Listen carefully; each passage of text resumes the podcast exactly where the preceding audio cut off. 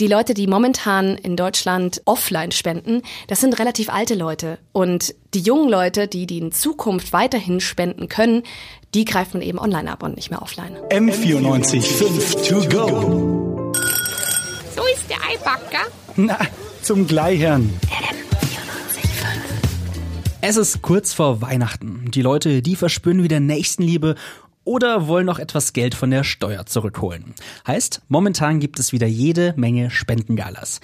Neben den üblichen Verdächtigen gibt es aber auch ein paar außergewöhnliche, zum Beispiel auf der Internetplattform Twitch. Zwölf Stunden lang hat das gedauert und wurde live ins Internet gestreamt. Aber ist das jetzt die Zukunft, um Spenden einzutreiben oder bleibt vielleicht doch der klassische Klingelbeutel? Darüber sprechen heute in M945 to go Simon Fischer und Valerie Nowak. Valerie, möchtest du vielleicht noch mal kurz erzählen, was auf dieser Veranstaltung, die bei Twitch gestreamt wurde, eigentlich alles passiert ist oder was war das eigentlich genau? Also, das Ganze lief unter dem Namen Friendly Fire 5. Das ist jetzt das fünfte Mal, dass dieses, ja, ich nenne es mal Kollektiv an Gamern diese ganze Veranstaltung macht. Und zwar haben die mehr als eine Million Spenden eingesammelt. Das wow, ist eine okay. unglaubliche Zahl. Ja. Ähm, kann sich auf alle Fälle sehen lassen, ist eine gute Entwicklung über die letzten fünf Jahre. Die haben mit so 180.000 Euro angefangen an Einnahmen. Und dahinter stecken so bekannte deutsche Twitch-Streamer und YouTuber wie Gronk zum Beispiel oder Pete Smith. Das sind so die bekanntesten dahinter. Und die haben, wie du schon erzählt hast, zwölf Stunden lang live gestreamt. Was haben die gestreamt? Also das waren Unterhaltungsspiele. Da waren aber auch einige Charity-Organisationen dabei mhm. und haben dann in so einem kurzen Slot sich vorstellen dürfen und gesagt, hey, wir machen die und die Aktionen, wir stehen da und dafür. Also da war zum Beispiel der Deutsche Tierschutzbund da, da war eine Organisation da, die ähm, sich um Informationsfreiheit und Transparenz einsetzt, also ganz unterschiedliche Projekte, über die wir später auch noch sprechen werden im Podcast. Und das Interessante daran war die Interaktion. Also die Zuschauer konnten sofort Fragen stellen. Hey, wofür wird man Geld verwendet? Was macht ihr in dem Projekt? Also ein sehr interaktives Ding und dazwischen wurde eben auch gestreamt, unterhalten, gespielt da war eben ganz viel dabei.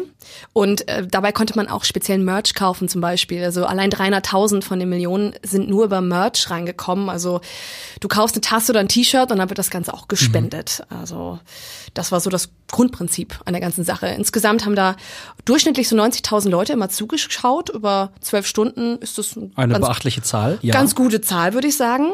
Und ähm, das war das, was am Wochenende passiert ist.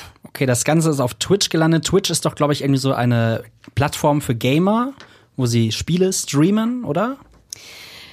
Ganz genau. Also über Twitch streamen Gamer einfach. Die nutzen diese Plattform, weil da auch Zuschauer generell spenden können. Mhm. Also da gibt's verschiedene Möglichkeiten, zum Beispiel über ein Abonnement.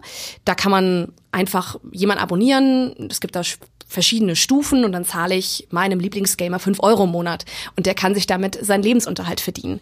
Der klassische Weg ist aber die direkte Spende, die bei Twitch auch möglich ist. Die wird doch sofort angezeigt und einige Gamer lesen dann auch gleich vor, wer ihnen jetzt Geld gespendet mhm. hat. Also man kriegt auch kurz die Aufmerksamkeit vom Idol. Und was es auch gibt, ist der Superchat. Also das ist äh, ein limitierter Chat quasi. Und da spendet man über eine Twitch-Währung über Bits und dann kommt man in diesen Superchat rein und kann dann auch mit dem Idol chatten. Auf jeden Fall eine sehr, sehr andere Methode, sage ich jetzt mal, um Geld reinzuholen, um da ranzukommen. Sonst ja, interessanterweise haben sie bei der Spendenaktion nämlich nicht direkt über Twitch ja? gespendet, weil das steuerlich schwierig ist. Also ah. Also die müssen die Gelder anders einsammeln. Das heißt, sie hatten da ein eigenes Spendenportal, haben aber über Twitch gestreamt. Okay, interessant. Aber so wie wir es kennen, also vor allem jetzt vor Weihnachten, hauen mich ständig irgendwelche Leute mit so einem kleinen Klingelbeutel auf der Straße an, die von irgendwelchen Hilfsorganisationen sind oder auch in Deutschland gibt's ja vor allem immer noch so große Fernsehgalas, wo Geld eingetrieben wird. Es ist also schon immer noch so ein bisschen anders eigentlich. Der Dezember ist so der spendenstärkste Monat. Also da hast du definitiv recht. Die Deutschen spenden immer noch Milliarden. Das ist äh, unglaublich viel. Hilfsorganisationen schätzen so um die fünf Milliarden über das gesamte Jahr. Mhm. Nur so als Vergleich, das ist höher als der Jahresumsatz von Ikea in Deutschland. Wow. Aber generell gibt es ein Problem. Und zwar, es spenden immer weniger Menschen. Die gute Nachricht ist, die, die spenden, spenden mehr Geld. Also die Gesamtsumme, die mhm. wird immer mehr. Aber 40 Prozent der Spender sind über 70 Jahre alt. Und das beklagt eben der Deutsche Spendenrat, weil die Angst haben, dass die Spender der Zukunft, naja, irgendwann weg sind. Und denen bricht so die junge Generation an Spendern weg. Das heißt, die alten Leute brechen so ein bisschen weg, aber wie sieht's bei den jungen Leuten aus? Wird da auch noch fleißig gespendet oder? Das Interessante ist, dass junge Leute beim Spenden ins Internet abwandern. Da gibt's Plattformen wie Better Place oder Help Direct. Und ähm, Better Place zum Beispiel, zum Beispiel schätzt die Spendeneinnahmen dieses Jahr auf 17 Millionen Euro. Das ist unglaublich viel. Und der Unterschied ist, dass hier die Hälfte dieser Spender zwischen 20 und 40 Jahre alt sind. Also das sind die ganzen jungen Leute. Und die kooperieren eben auch mit der Gaming-Szene, also mit Friendly Fire oder zum Beispiel in einem anderen Event, das war Loot für die Welt. Loot bedeutet in der Gaming-Szene Beute. Und das spricht natürlich junge Menschen viel, viel mehr an als der klassische Klingelbeutel, wie du sagst. Also das, was früher die Spendengala am ZDF war, das passiert jetzt über Twitch. Help Direct, du hast es gerade schon angesprochen. Was genau ist das? Das ist eine Spendenplattform, die in Deutschland eben online Spenden sammelt, beziehungsweise auch ähm, Formulare online erstellt für einzelne Hilfsorganisationen. Also du spendest nicht unbedingt direkt über ihre Seite, sondern sie arbeiten für ganz viele ihrer Kunden und kümmern sich darum, dass Spenden online überhaupt ablaufen können. Und das ist tatsächlich das allererste digitale Spendenmöglichkeitsportal gewesen in Deutschland. Mhm. Und es ist sehr interessant. Ich habe ein äh, Interview gemacht mit Harald Meurer, dem Gründer von Help Direct. Und der hat erzählt, wie es überhaupt dazu kam. Wir hatten damals gesehen, unmittelbar vor den Grenzen Deutschlands, den Krieg ex-Jugoslawien. Und ich wollte dann spenden und habe festgestellt, dass bei den Hilfsorganisationen keine Möglichkeiten online zu spenden vorhanden waren. Musste dann faktisch über das Rote Kreuz in USA mit Kreditkarte eine Spende tätigen für einen Krieg, der bei uns vor der Tür stattfand. Das fand ich unmöglich. Vollkommen logisch eigentlich, weil wenn ich irgendeine Überweisung tätigen möchte, da mache ich das Ganze auch online bei der Bank über Online-Banking. Wenn ich Freunden irgendwie Geld schulde, dann kann ich das ja mittlerweile auch per PayPal überweisen. Also schon klar eigentlich, dass man jetzt auch Spenden online abwickeln würde. Warum sind denn gerade jetzt aber die Gamer mit den Spenden online so erfolgreich? Ich denke, das liegt daran, dass es sehr viel über Bildsprache vermittelt wird. Also es sind ja große Idole, die eine eingeschworene Fangemeinschaft haben. Und da geht es dann um so emotionale Impulsspenden. Also hm. da wird dann immer wieder aufgerufen, es gab diese Aktion, ähm, dass man eins für eins, also um ein Uhr morgens nochmal einen Euro spenden. Da wird immer wieder animiert, die jungen Leute, hey, haut noch mal was raus, kauft den Merch. Also mhm. die haben natürlich einen ganz anderen Bezug zu dieser Zielgruppe. Und das Interessante ist, dass, okay, wir haben in Deutschland jetzt dieses Event gehabt, eine Million Euro ist eine Menge auf den ersten Blick. Auf jeden Fall. Vergleicht man das Ganze mit der Szene in den USA, ist das im Vergleich wenig. Also da gibt's richtig große Kanäle, die regelmäßig solche Spendenaktionen machen, nicht nur im Dezember. Zum Beispiel? Ein Beispiel ist das Team Trees von Mr. Beast der hat auch ein Projekt gestartet, wo er 20 Millionen Euro eingesammelt hat, um dann für jeden Euro einen Baum zu pflanzen.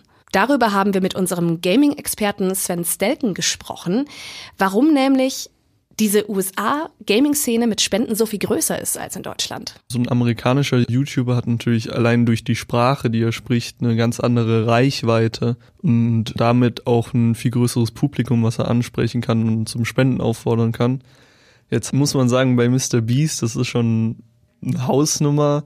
Da gibt's dann auch etliche Memes, zum Beispiel Elon Musk hat dann wegen den Memes eine Million Euro gespendet.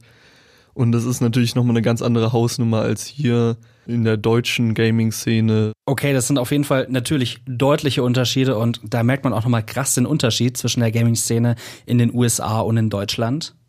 Wir haben tatsächlich eine generelle unterschiedliche Spendenkultur. Komplett anders als in den USA und Deutschland, also nicht Generell, nur beim Gaming. Nicht nur im Gaming, sondern das Spenden läuft in diesen Ländern ganz anders ab. Also es ist in Deutschland nicht so üblich zu spenden wie in USA oder Großbritannien zum Beispiel, weil wir einfach aus einem anderen politischen, kulturellen Kontext kommen. Und äh, das hat mir Harald Meurer nochmal erklärt.